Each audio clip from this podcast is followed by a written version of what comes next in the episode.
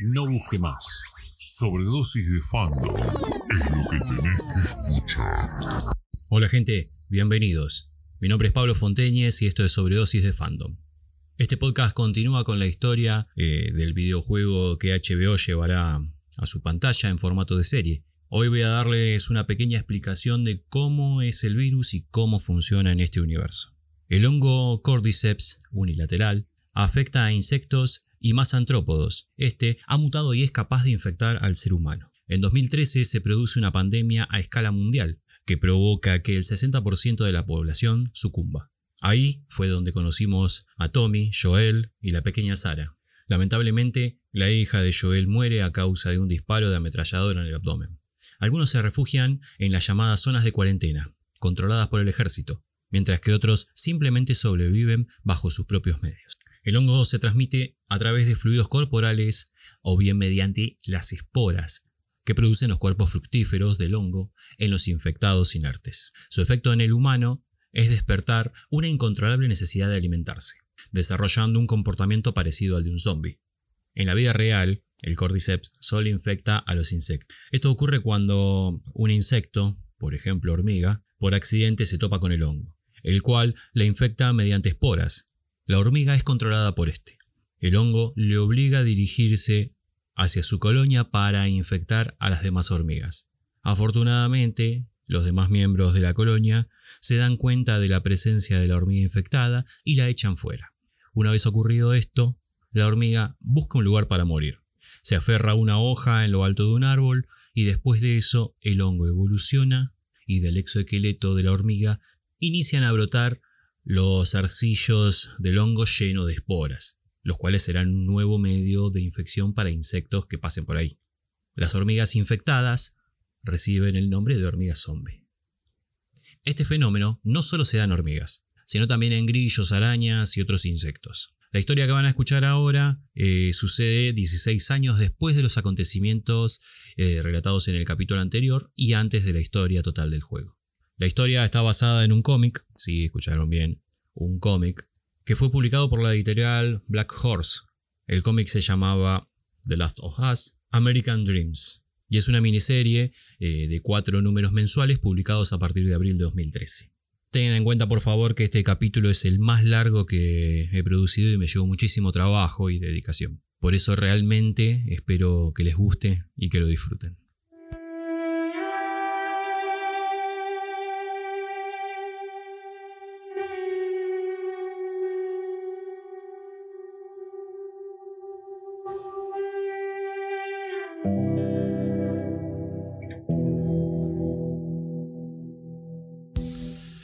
Pasado 19 años desde que el brote de hongos y parásitos infectados acabó con la mayoría de la población alrededor del mundo. En Boston queda una de las últimas zonas en cuarentena. Una joven llamada Ellie está siendo transferida a la escuela de preparación militar a la que todos los adolescentes huérfanos deben asistir cuando cumplieron 13 años.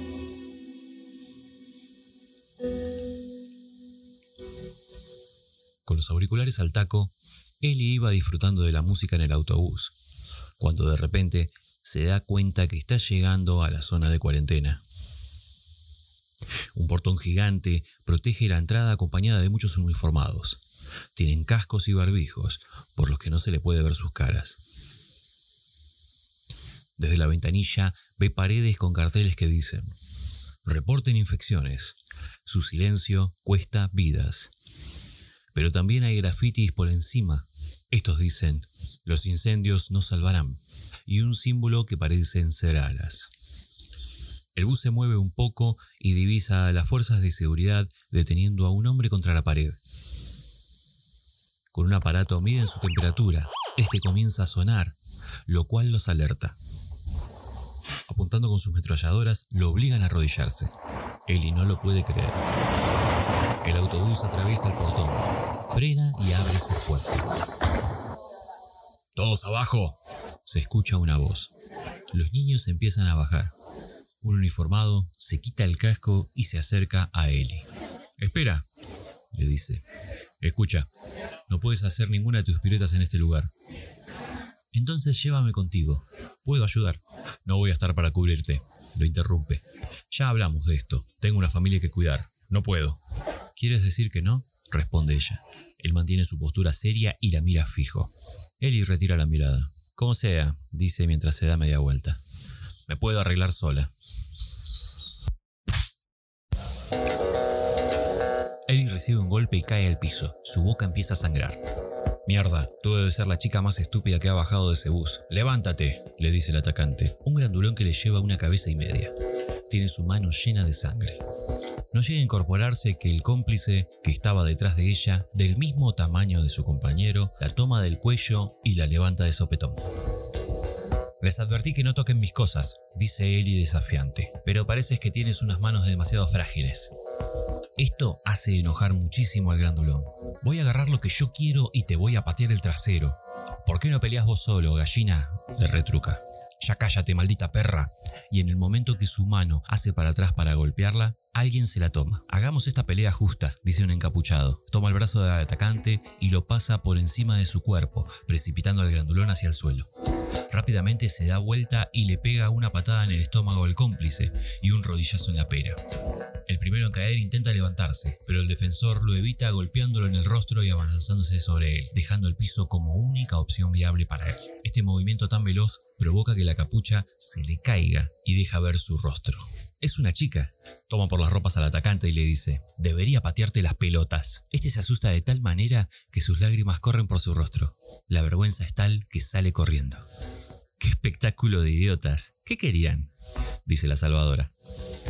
Algo que no era suyo, lo tenía controlado, dice Eli mientras junta sus cosas. Sí, ya veo, le responde. Eli comienza a limpiar su Walkman. ¿Un consejo? Consigue a alguien que vigile tus espaldas. Haz amigos antes que... ¿Te pedí un consejo? interrumpe Eli. Se miran desafiantemente por un momento. La encapuchada sonríe y se da vuelta. Tienes unos serios problemas de confianza, chica nueva. Mientras levanta la vista. ¿Otro consejo? ¡Corre! ¿Qué? ¿Por? dice Eli desconcertada. Simplemente confía en mí. Choca a Eli y desaparece. Eli se da vuelta y tiene a alguien enfrente, un adulto. A mi oficina ahora. Ya en la oficina, Eli se sienta frente a su escritorio. Sostiene con sus dos manos la mochila frente a sus piernas, casi tocando el piso. Veamos, dice leyendo el expediente. Peleas, robo, salir corriendo. Eli se mantiene seria. Peleas, problemas de obediencia. Eli se rasca la nariz y aparta la mirada. Y más peleas. ¿Tienes algo que decir? Eli mira fijo, pero no dice nada. ¿Sabes qué separa entre las hordas de infectados y los problemáticos viviendo en esta ciudad? Lo dice parándose. ¿Una gran pared de concreto? dice ella desafiante. Yo, se altera. Y todo otro soldado que pone su vida en la línea para ustedes. Gente, mantenemos el orden que salva vidas mientras se señala con el dedo. Cada puto ser humano en el mundo estaría infectado si no fuera por nosotros. Somos los que protegemos a las personas de todo, incluyendo ese puto grupo de rebeldes. ¿Las luciérnagas? pregunta Eli. Sí, las luciérnagas. Toda la maldita ciudad actúa como si estuviesen viviendo. ¿Tú piensas que esos asesinos son tu salvación? No, responde, mientras retira la mirada. No pienso en las luciérnagas. Es hora de que empieces, chiquilla. Una 4x4 llena de barro y sangre es el castigo de él. Mientras se enjuaga con un trapo, repite una y otra vez. Debería patearte las pelotas. Luego de un momento, recuerda su Walkman y vuelve a su campera para buscarlo. Así por lo menos hace más entretenida la actividad. ¿Dónde? Oh, no, no, no, no, no, no. Sus bolsillos están vacíos. Oh, Dios mío, lo robó. ¿Cómo rayos lo hizo? Se arrodilla frente a la camioneta agarrándose la cara. Levanta la vista y ve en el guardabarros un dedo incrustado. Por un momento se imagina la situación. Un confrontamiento del ejército, disparos de ametralladora, un soldado cayendo, golpeando su mano e incrustando su dedo en la camioneta. Se para y le tira un balde.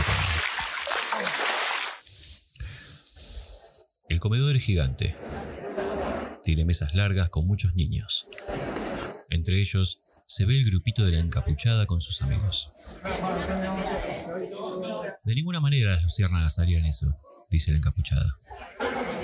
Toda la 4x4 fue disparada. Escuché que tres soldados murieron. ¿Habrán sido provocados o emboscados? Tengan cuidado. Tienen que ver lo que dicen. Si alguien escuchara, y tu culo flaco tiene que dejar de creer en todo lo que dicen en clase, interrumpe la encapuchada. Es más complicado que... ¿Dónde está? Ellie interrumpe furiosa. ¡Hey, chica nueva! ¿Cómo va tu primer día en el infierno? Mi Walkman, dámelo. ¿Qué te hace pensar que tomaría algo que es tuyo? Se sonríe y todo el grupo también lo hace. No lo pienso, sé que lo tomaste. Eres una mala ladrona. Se miran fijamente. Ok, chica nueva, mientras mete su mano en el bolsillo interno de la campera. De todas formas, tu gusto musical es una mierda. Y la arroja del Walkman. Ellie lo atrapa antes de caer y se va furiosa. Ya en su cama, abraza al Walkman y vuelve a decir, debería patearte las pelotas.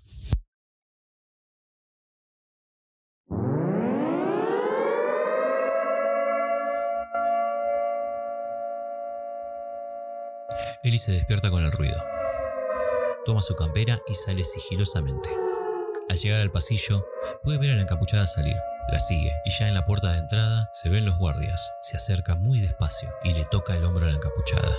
Dios, chica nueva, dice la encapuchada. Un consejo, ten a alguien mirando tu espalda, dice Ellie. A la cama, chica nueva, grita la encapuchada. ¿Me vas a mostrar cómo salir de este lugar? Responde. A la mierda, chica nueva. Eres increíble. Podemos seguir discutiendo hasta que alguien nos encuentre. Bueno, podemos ayudar una a la otra. Y deja de llamarme, chica nueva. Tengo un nombre. Se miran fijamente por un momento. ¿Tú crees que puedes seguir mis pasos?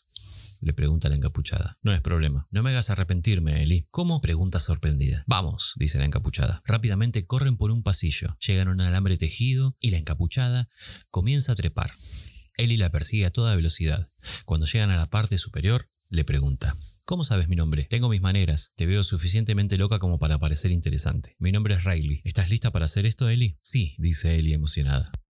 Riley es muy ágil. Corre de techo en techo. Tiene saltos y acrobacias únicas. Ellie torpemente le sigue el paso. Chop chop, Ellie salta a lo que parece ser el vacío. Pero se desliza por un techo en caída. Hasta que Riley por fin se detiene. ¿Es todo lo que tienes? dice Ellie prácticamente sin aliento. ¿Piensas en el futuro? Rayleigh mira hacia el vacío. ¿Futuro lejano? ¿Como naves espaciales y todo eso? Lindo, quiero decir tu futuro. ¿Qué vas a hacer con tu vida? No hay mucho para pensar, en verdad. Ellie se rasca la cabeza.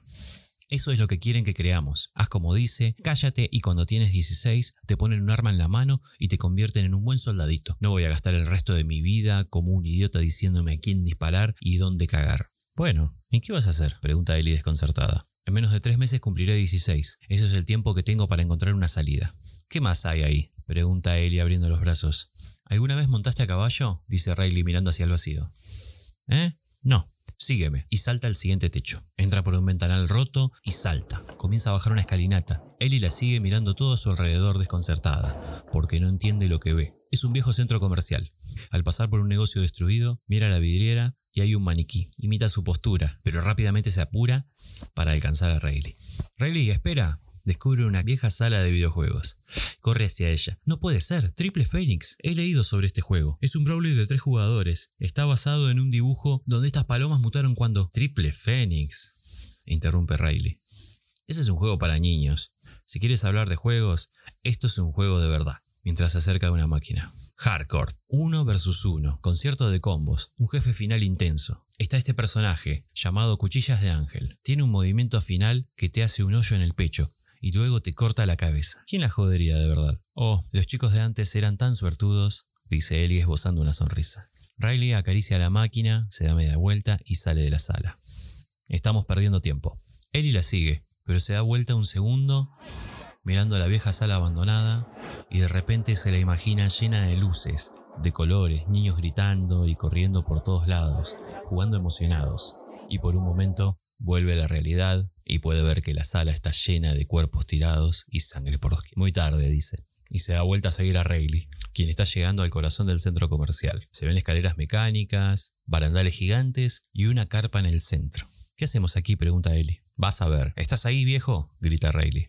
Deja de gritar, no estoy sordo. La voz de un hombre responde dentro de la carpa. ¿Quién es? continúa. Mierda, Riley. Todo el tiempo que me traes un chulo aquí me pones en riesgo de meterme en problemas. Relájate, Ellie. Este encantador individuo es Winston. Winston, ella es Ellie. Hey, dice Ellie levantando su mano. Al menos me trajiste alguna cosita, dice Winston mientras se va sentando en el piso. Charam mete su mano dentro de la campera. Cortesía del idiota del colegio. Saca una botella. Estoy segura que él quiso darte una oportunidad para proteger esta mierda. Winston mira la botella en detalle. Reserva Greenwich. soltera, 15 años. La malta viene de Escocia. Me cago en los infectados por privarme de estas cosas todo el tiempo. La destapa y le da el sorbo más largo de su vida. Está bien, Riley. ¿Cuánto me costará esto? ¿Me ofendes? ¿No puedo traer ni siquiera un regalo a un viejo amigo desde la bondad de mi corazón? No, tú no. Aquí la pequeña Ellie nunca pudo montar un caballo. Ellie abre los ojos grandes, no se imagina lo que ve. ¿Winston podía tener un caballo? Eso es. Bueno, ya sabes cómo encontrar a la vieja chica. En uno de los rincones del centro comercial, la yegua está atada. Es de color gris, casi blanca. Es muy tranquila. Riley la toma en las riendas la desata y se la acerca a Ellie. Toma, sosténla por un segundo. No te preocupes, no muerde. Ok, él entonces te enseñará lo básico. Recuerda estar calmada. Si te tensas, ella se tensará. Toma una montura y se va acercando hacia la yegua. Sabes, ella huele bastante bien, dice Ellie, mientras le acaricia el hocico y mira a la yegua con mucha ternura. Obvio que sí. Ella no es como lo que tenemos en la escuela. Los caballos tienen un aroma a vacas y cerdos y apestan. Winston es vago, no lo dejes hacer un recorrido corto. Asegúrate que te lleve a dar una buena vuelta. ¿Estás tratando que te echen? pregunta Ellie desconcertada. Si rompes suficientes reglas, te ubicarán con la población general. ¿Eso es lo que vas a hacer? Riley sigue ajustando la montura y ni siquiera se da vuelta. No, esa no es la respuesta. Continúa de espaldas. A esas personas se les asigna un trabajo de mierda y apenas se les da razones para vivir. Terminan siendo un esclavo del sistema. Termina de acomodar la montura y la guía al área de salida. Simplemente disfruta, ¿ok? Ok. Arriba, le dice a Ellie mientras la sube la yegua. Es mi alcohol, Riley. Aléjate de él, dice amenazante. Oh, por favor, tengo el mío, contesta superada. Esa chica es problemas cuando la veo, dice Winston, y mientras comienza el viaje con Ellie. Sí, ella me gusta. Riley estaba impaciente porque se vaya. Cuando desapareció de su vista, rápidamente se metió dentro de la carpa y comenzó a revisar todo. ¿Dónde lo has puesto, viejo bastardo? Por otro lado, Winston lleva a Ellie a dar un paseo por el centro comercial. ¿Cómo era el lugar antes de la infección? pregunta Ellie. Bueno, cuando yo tenía tu edad, hacía mi rutina de saltarme las clases, juntarme con amigos, mirar una película, trataba de besar a Roberta y fallar. Llueva o esté soleado, este lugar estaba lleno en vacaciones. Era como una lata de sardinas. Extraño las luces de Navidad. Todos estaban preocupados tratando de comprar regalos. Pero esto te da una sensación de magia en el aire. Escúchame poniéndome nostálgico. No importa, dice Ellie dibujando una sonrisa en el rostro. Winston y Ellie vuelven a la carpa. Afuera está Riley leyendo una revista. ¿Cómo fue? La señorita tiene talento. Galopará enseguida. Eso fue genial. Gracias, dice Ellie, mientras baja de la yegua. Claro, dice Riley. Estoy seguro que no estás interesada. Winston interrumpe. ¿Pero por qué no vuelves a casa y te alejas de los problemas? Tienen que atraparte para meterte en líos, dice Riley completamente confiada. Winston se pone serio. Ahora escu... Se siente una gran explosión. A través del gran techo de vidrio se puede ver humo y fuego cerca. Mierda, debo encontrar mi unidad, dice Winston mientras se sube al caballo. Las chicas están sorprendidas. Riley, no estoy jodiendo, regresa a tu casa ahora. Y se va rápidamente a caballo. Mientras se rasca la cabeza, Ellie dice, tal vez deberíamos escucharlo. Riley, espera, dice mientras está atenta a un objeto que tiene entre sus manos. Es un huequito aquí. Cállate por un segundo, estoy tratando de ver una cosa, dice Riley mientras sintoniza. Dios mío, ¿me usaste como una distracción? ¿Así le robabas esto? Todo este tiempo, Ellie está enfurecida, pero deja de hablar porque se escucha una señal en la radio. Explosión del sector 12. Confrontando enemigos. Tres grupos hostiles. Parecen ser luciérnagas. No creí que sucedería esta noche, pero sucedió. Riley está completamente feliz. Vamos a encontrar a las luciérnagas. Ellie no puede entender nada. ¿Acaso estás enferma? Ellie estalla en cólera. Como quieras, dice Riley, mientras empieza a correr. Ellie está completamente desconcertada. No sabe qué hacer. Si no queda más remedio, dice y sigue a Riley.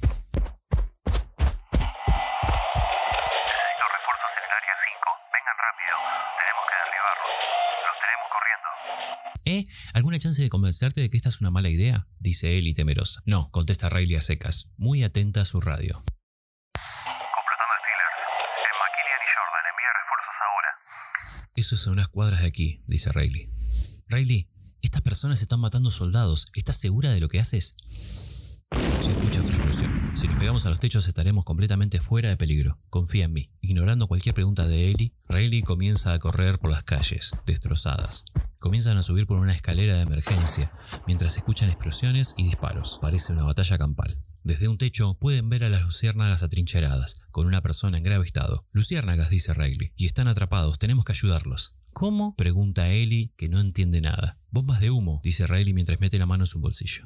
¿Qué? Una para mí y otra para ti, dice dándole una bomba a Ellie. Riley, esto no es como escaparse, alguien podría lastimarse. No, dice a secas, les vamos a dar una entrada, eso es todo. Este es un tiro para cambiar nuestro destino. ¿Vas a seguir dejándonos que controlen tu vida o lucharás por alguien más? A la mierda, dice Ellie mientras toma la bomba y es la primera en arrojar. Riley arroja segunda. Las dos bombas caen cerca de los soldados que gritan ¡Abajo! Las chicas se cubren y se escucha una explosión. Las luciérnagas aprovechan la distracción y comienzan a escapar. Los soldados desconcertados disparan para cualquier lado sin saber hacia dónde huyen las luciérnagas. Se escaparon, lo hicimos, dice Riley tan feliz que no se da cuenta que levantó demasiado la voz. Eso alerta a los soldados que las descubren en el techo. ¡Mierda! dicen las dos al mismo tiempo, y una lluvia de balas las obliga a escapar. Vuelven a saltar de techo en techo, bajan por una escalera de emergencia y corren hasta detrás de un depósito de basura. Una vez escondidas, Ellie, prácticamente sin aliento, se da vuelta y le dice a Riley.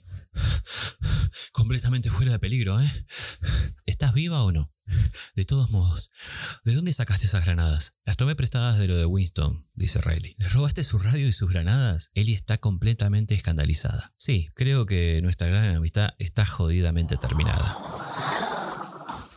En el fondo se escucha un ruido, como que alguien está llegando. Hay alguien aquí, dice Ellie completamente asustada. ¿Dónde? dice Riley volteando su vista. En una puerta que tiene fajas de seguridad con la palabra cuarentena escrita, se ve una silueta. Camina de manera muy extraña. Riley se da cuenta rápidamente. ¡Oh mierda, vamos! dice empujando a Ellie. Ella es... es un... sí.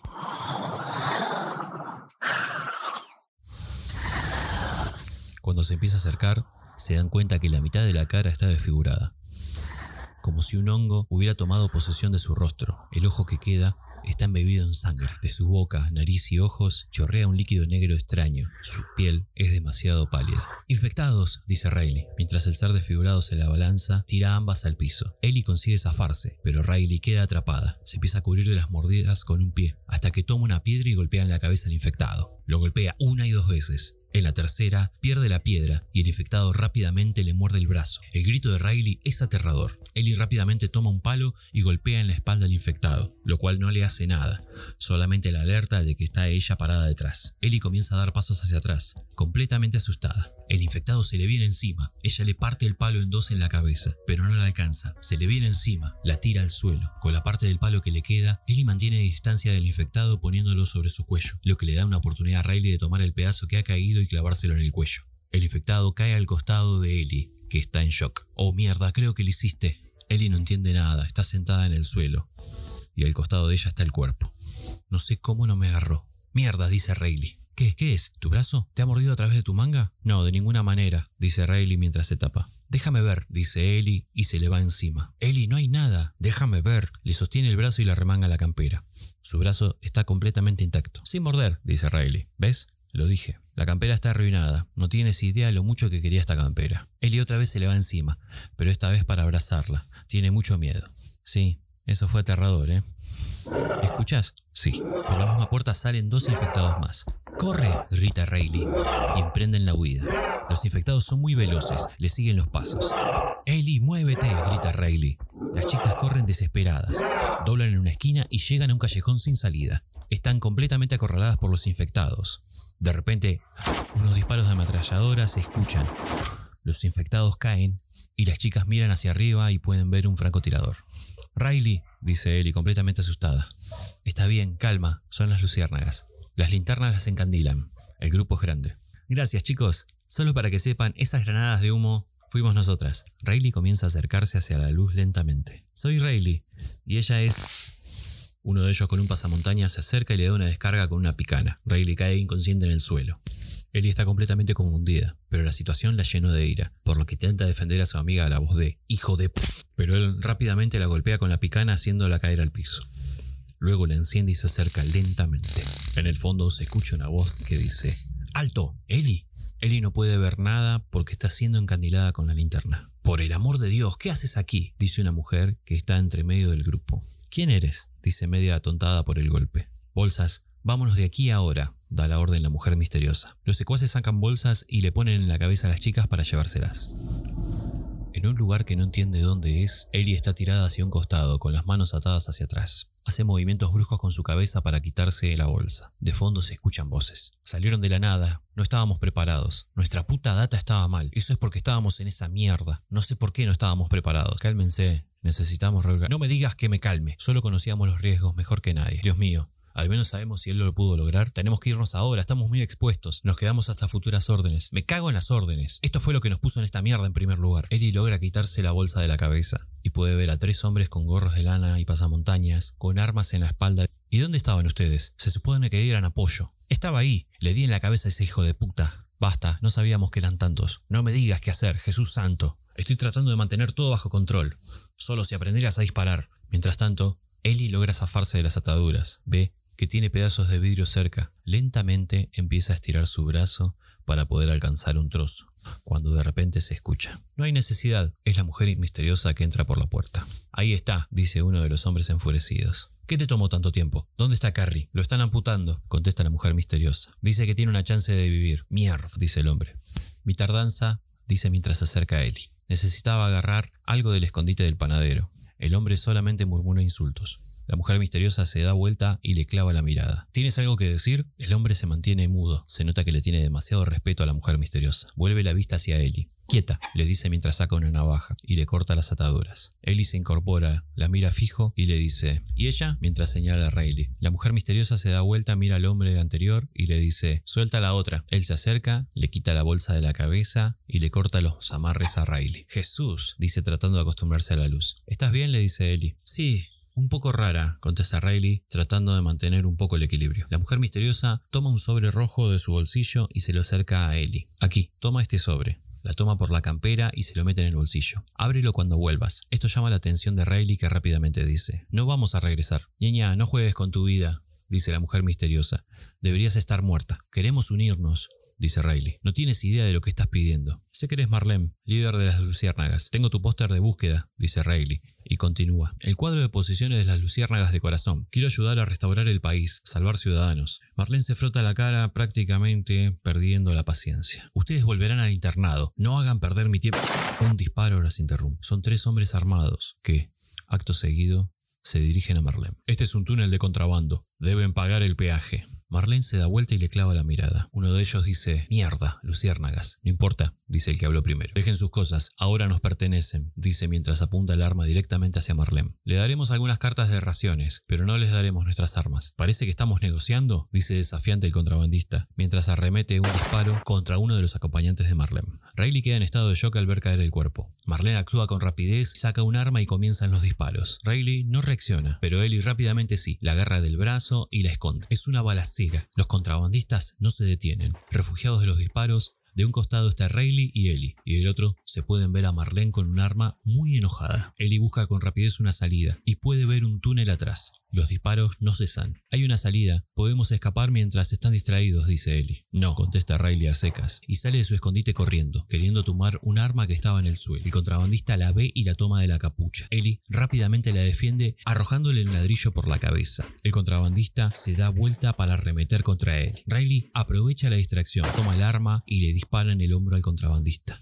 Este cae arrodillado en el piso. Marlene no desaprovecha la oportunidad y ejecuta al contrabandista de un disparo en la cabeza.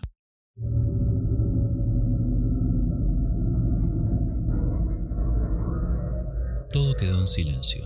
Marlene se agacha hasta su compañero para cerrar los ojos, que yace en un charco de sangre. Segunda vez que te ayudamos hoy, digo, prácticamente, murmura Riley. Marlene furiosa toma por el cuello a Riley y la arroja poniéndola en el piso y su cuerpo encima. ¡Ey! grita Ellie tratando de socorrer a su amiga, pero un secuaz de Marlene la detiene. ¿Te piensas que esto es un juego? No, dice Riley asustada. Cállate, solo porque te vistas como yo no te hace como yo. ¿Te memorizaste alguna de las palabras de un pedazo de papel?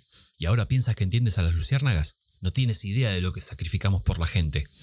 Todo sobre sacrificio, replica Riley. No sabes una mierda. Yo vi a mi papá convertirse y despedazar a mi mamá. Maté a mi propio padre. Él está completamente sorprendida de lo que escucha. Pero Marlene no parece causarle efecto. Se queda mirando fijamente a Riley por un momento y luego le dice, Felicitaciones, eres como cualquier otro sobreviviente del mundo. Yo creo en las luciérnagas, dice Riley insistentemente. Ah, sí, dice Marlene y la toma por la ropa rápidamente y la pone frente al cuerpo de su amigo. Míralo, él también creía en las luciérnagas. Murió a manos de la gente que trataba de proteger. ¿Es así como quieres terminar? Te haré una luciérnaga ahora mismo, le dice mientras apoya el cañón del arma sobre la pera. ¡Basta! grita Ellie. Tal vez te quebraré. Muchas luciérnagas quedan así. Le acerca de un tirón a su rostro. ¿Sigues queriendo hacer una? Riley no responde. Está bien, veamos de qué estás hecha. Marlene carga el arma. Ellie no soporta más quedarse parada ahí mirando, y le muerde el dedo al secuaz de Marlene. Rápidamente le quita el arma de la cintura y le apunta diciéndole, ¡Atrás, imbécil! No hay necesidad, dice Marlene. No le iba a hacer nada. Aléjate de ella, dice Ellie mientras la apunta. Ellie intenta decir Marlene, pero ella la calla con un disparo que le pasa muy cerca. ¿Cómo sabes mi nombre? Sé más que tu nombre.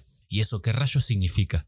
Ese sobre es una carta de tu madre, te la escribió antes de morir. Deja de joder conmigo solo para. Siete veces has tratado de escaparte de la última escuela en donde estuviste. Tienes como una docena de asaltos en tu expediente. Le has clavado un compás a un chico. Eli retira la mirada. ¿Cómo? ¿Cómo sabes todo eso? Tengo otra gente observando para asegurar que estés segura. ¿Por? Porque es lo que le prometí a tu madre que haría. No hay un lugar más seguro que la escuela militar. Por eso te puse ahí. Eli está completamente desconcertada y mira a su amiga. Riley, ¿qué debería hacer? A Riley se la ve completamente frustrada. Agacha la cabeza y le contesta. Baja el arma. Está diciendo la verdad. Ha sido honesta en todo lo que te dijo. Ellie no duda ni un segundo y baja el arma. Se la entrega a Marlene, que la toma y se la pone en la cintura. ¿Cómo era su nombre? Pregunta Ellie interesada. Ana, responde Marlene. Cuando sea el tiempo correcto te hablaré sobre ella. Solo sabe que ella te dio esto para salvarte a ti. No lo tires. Esa escalera te lleva a un callejón, justo detrás de tu escuela. Te estoy vigilando, ni se te ocurra volver a hacer algo como esto. Ellie caminó hacia la escalera y empieza a subir. Espera, le dice Marlene, mientras saca la navaja de su bolsillo. Era de Ana, trata de que no te lo confisquen. Ellie mira la navaja detenidamente por un momento, la guarda en su bolsillo y se dispone a subir por la escalera. Por otro lado, Riley mira por última vez a Marlene, que ya está de espaldas, conversando con uno de sus cómplices. Suspira, se da media vuelta y acompaña a su amiga en la subida. Tal y como dijo Marlene, daba justo un alambre tejido en las afueras del internado. Justo cuando estaba por subir Ellie, nota que Riley se queda parada detrás. Riley, le dice. No hay salida, le responde a su amiga, completamente frustrada. Ellie mira por un segundo el sobre rojo que Marlene le puso en su bolsillo. ¿Sabes qué? A la mierda con esta carta. A la mierda las luciérnagas, los soldados, a la mierda con todos en esta ciudad. Vamos a escapar. Escuché que hay otros lugares que... Basta, interrumpe Riley, secándose las lágrimas. Dejar la zona. Todo lo que hará es darle una manera diferente de morir. Todos los caminos llevan al mismo final. Vamos, le dice, y comienza a trepar el alambre. Ellie la sigue en silencio. Entra en el instituto y Riley le dice, hasta mañana. Ellie entra a su cuarto, se sienta en la cama, se pone sus auriculares y enciende su Walkman. Luego de leer la carta, toma la navaja en sus manos y la mira. Luego la apoya contra su pecho.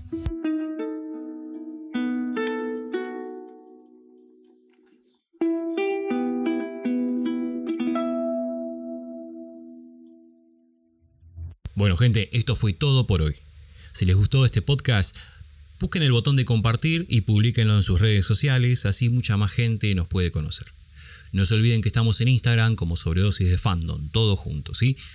Sin más que decir, me despido de ustedes. Mi nombre es Pablo Fonteñez. Buena vida.